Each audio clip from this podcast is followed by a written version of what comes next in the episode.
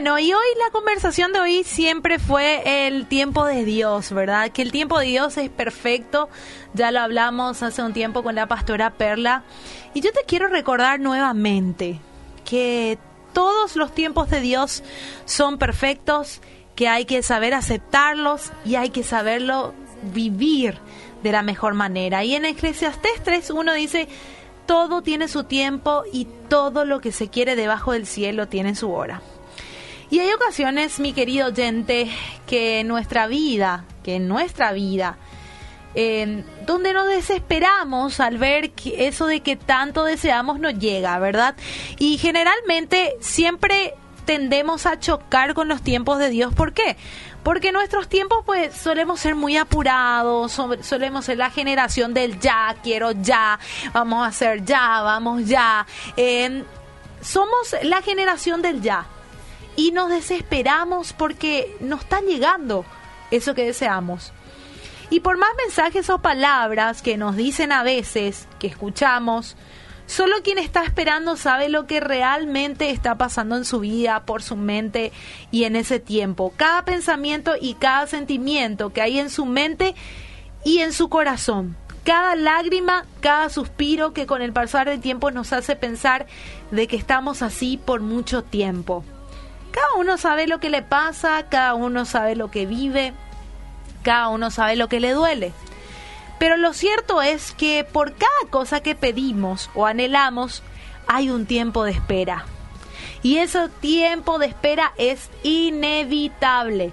Por mucho que nos eh, desagrade la idea, es como hacer un pastel y querer comerlo solo, eh, solo al poner ya los ingredientes crudos, por ejemplo. Y asimismo Él espera en Dios.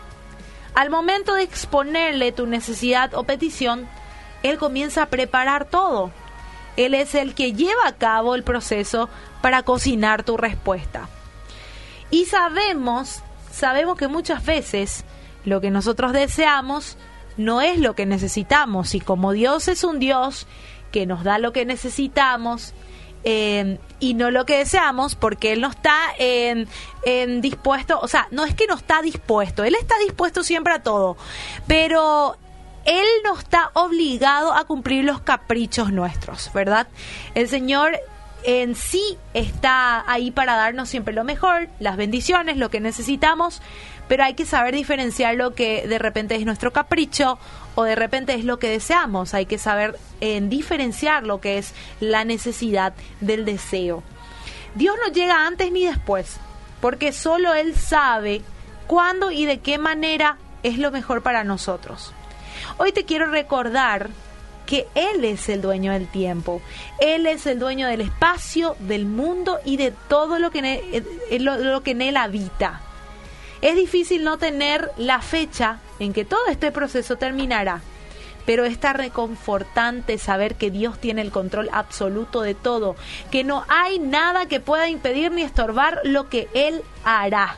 Vos sabés que cuando leo esto me acuerdo de que de repente nosotros planeamos una fecha, por ejemplo, de parto, ¿verdad?